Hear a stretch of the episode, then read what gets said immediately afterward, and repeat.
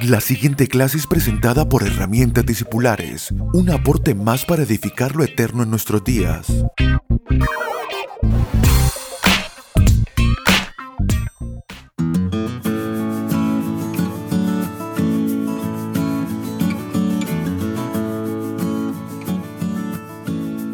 Saludos amados, estamos en la clase número 19 de herramientas discipulares. Esta semana estamos afirmando nuestra vida, nuestro entendimiento en lograr entender de qué trata la verdadera madurez espiritual, sabiendo y estando persuadidos de que al ver semejante despliegue de poder en nuestras propias vidas, en nuestras almas, en nuestros cuerpos, nada, no hay ninguna otra experiencia humana. Siempre me gusta recordar de que antes de la cruz de Cristo hubo todo tipo de milagros y prodigios desplegado a través de los profetas, a través de los llamados por Dios, de los reyes que tuvo Israel, a través de grandes hombres que tenemos registrados en las escrituras. Pero todo este poder desplegado, el mayor poder manifestado del cielo en la tierra, estaba reservado para los hijos de Dios que serían manifestados luego de esta cruz que nos dio acceso a la vida espiritual. No hay mayor despliegue de poder ni manifestación del poder de Dios que ver la madurez verdadera en un hijo de Dios. Pero no podemos avanzar en las herramientas que requieren la madurez espiritual porque si no entendemos primero qué es lo falso, el problema de lo falso es que implica un poco nomás de sacrificio, pero en realidad no tiene, eh, no tiene sustancia, como aquel que se pone a imprimir un billete, pero que no tiene respaldo, el, el billete que es verdadero que tiene apariencia pero tiene una sustancia detrás que la respalda. En países serios la moneda tiene un respaldo muchas veces en oro, en bienes, en un poder nacional. Es así como a nosotros nos ha sido dada la capacidad de manifestar la vida de Cristo, de ser una expresión del reino de Dios en nuestros días y eso requerirá una apariencia, una manifestación si se quiere, pero no puede ser solo manifestación sin sustancia. Por lo tanto, estamos tratando de decir que no es madurez espiritual.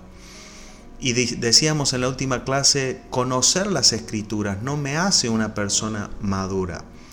Voy a volver a hacer otra pregunta y digo, eh, si yo maduro, ¿deberé conocer las escrituras? Claro que sí, lo que no podemos hacer es que al, al recitar, al conocer versículos bíblicos, al conocer las historias bíblicas, creer yo que eso significa madurez. Hay otras evidencias más poderosas de esta verdadera madurez. Eh, por ejemplo, una persona que asiste persistentemente a reuniones en una iglesia. Muchas veces las personas toman eso como una carta de presentación, ¿no?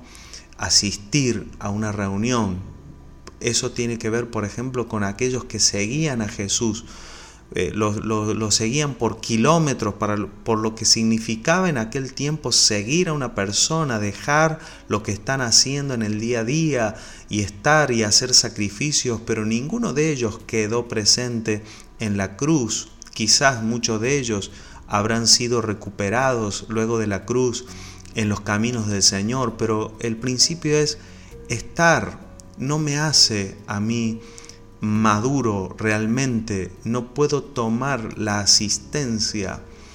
Eh, eh, cuando, cuando, muchas veces cometemos el error de decir esta persona viene por tantos años a la iglesia y creemos que eso es una señal de madurez. Claro que si maduramos no vamos a negociar la congregación, no el congregarnos, el estar, el someternos a autoridades espirituales, todo eso es una consecuencia inevitable de la madurez.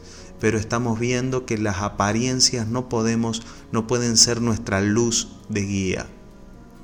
Por ejemplo, cuando una persona opera en dones espirituales, eso no es una señal de madurez. Un don espiritual es un regalo de Dios y es una herramienta poderosa, pero no es el de Dios. Esto lo podemos ver en Mateo capítulo 7, versículo 21 al 23, en las palabras de, de nuestro Señor Jesucristo. Cuando Él dice, muchos me dirán, en tu nombre profetizamos, en tu nombre sanamos enfermos. Ni siquiera está diciendo, que profetizaron cosas incorrectas o que oraron por enfermos y no se sanaron, sino que Jesús está diciendo, ustedes pueden operar en dones espirituales porque así Dios se entrega en gracia y en misericordia a los hombres. Pero no hay gloria, no hay gloria ni hay sustancia en expresar un don espiritual. Hay muchas personas que se vuelven expertas en su don en operar en un don espiritual, pero nunca procuraron madurar y debemos tener mucho cuidado de no ser de ese tipo de personas y también cuidarnos de aquellos que solo hacen de la vida son eh, eh, eh, símbolos que resuenan, ¿sí? como un metal que retiñe, dice el apóstol Pablo. Solamente tienen sonido y es un sonido molesto que no tiene realmente eh, sustancia verdadera del espíritu. Entonces, operar en un don espiritual no es una evidencia de madurez. Si maduro, ¿podré operar mejor en los dones espirituales? Claro que sí, pero tiene que ser la verdadera madurez el centro, el principio. Por ejemplo, una persona que tiene capacidad de hablar en público, predicar o liderar a, masas, o liderar grupos de personas. Muchas veces se toma ese arrojo, esa capacidad de, de gobernar situaciones, de hablar bien, como una evidencia de madurez. Otra vez, eso es solo una apariencia a menos que esa capacidad, y de hecho lo podemos ver en el apóstol Pablo repetidamente, eh, por ejemplo en Efesios 6, 19, y en muchas otras ocasiones como Él pide a las iglesias que oren por Él para recibir el denuedo necesario para predicar su evangelio. ¡Wow!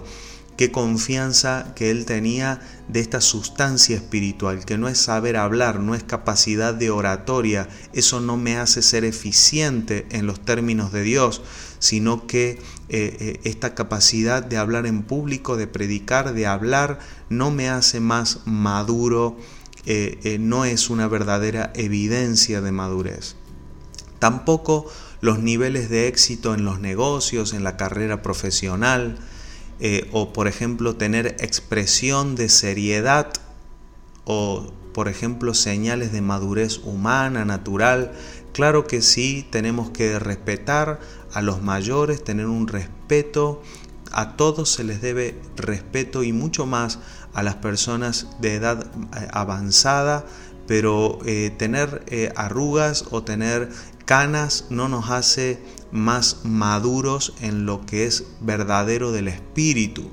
Con lo cual, qué bueno sería que las canas nos encuentren habiendo madurado y operando en la sabiduría de Dios. Pero no siempre la sabiduría que traen las canas es una sabiduría de Dios y debemos siempre recordar que Dios desechó la sabiduría humana y llamó a la sabiduría humana necedad.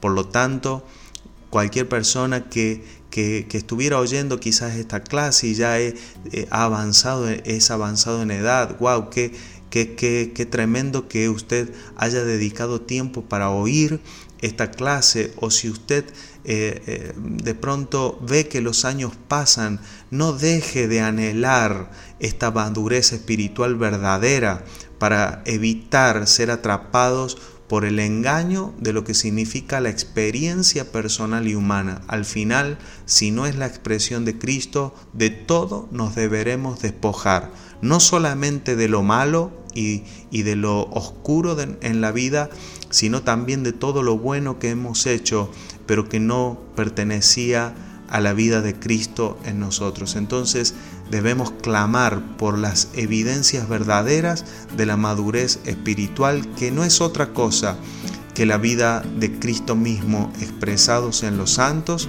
y en la iglesia.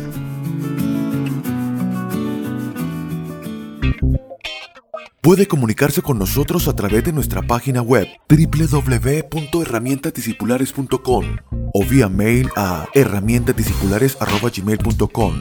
Síganos a través de las redes sociales en YouTube, Facebook e Instagram como arroba Abel Ballisteri. Gracias por estar aquí.